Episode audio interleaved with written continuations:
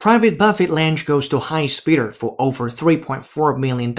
For the second time, an anonymous bidder has agreed to pay more than $3.4 million for Private lunch with billionaire Warren Buffett, with the auction process going to San Francisco homeless charity. The bid of $3,456,789 from Friday night's winner ties the record highest from 2012, when a bidder also paid $3,459,789 to become the most expensive individual charity item ever sold on eBay.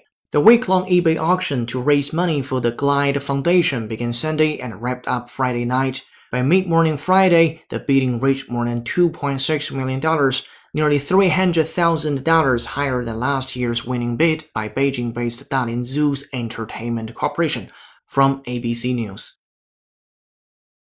The names of some of those found guilty have been kept anonymous. The names of some of those found guilty have been kept anonymous.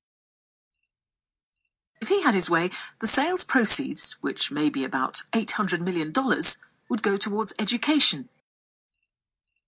If he had his way, the sales proceeds, which may be about $800 million, would go towards education.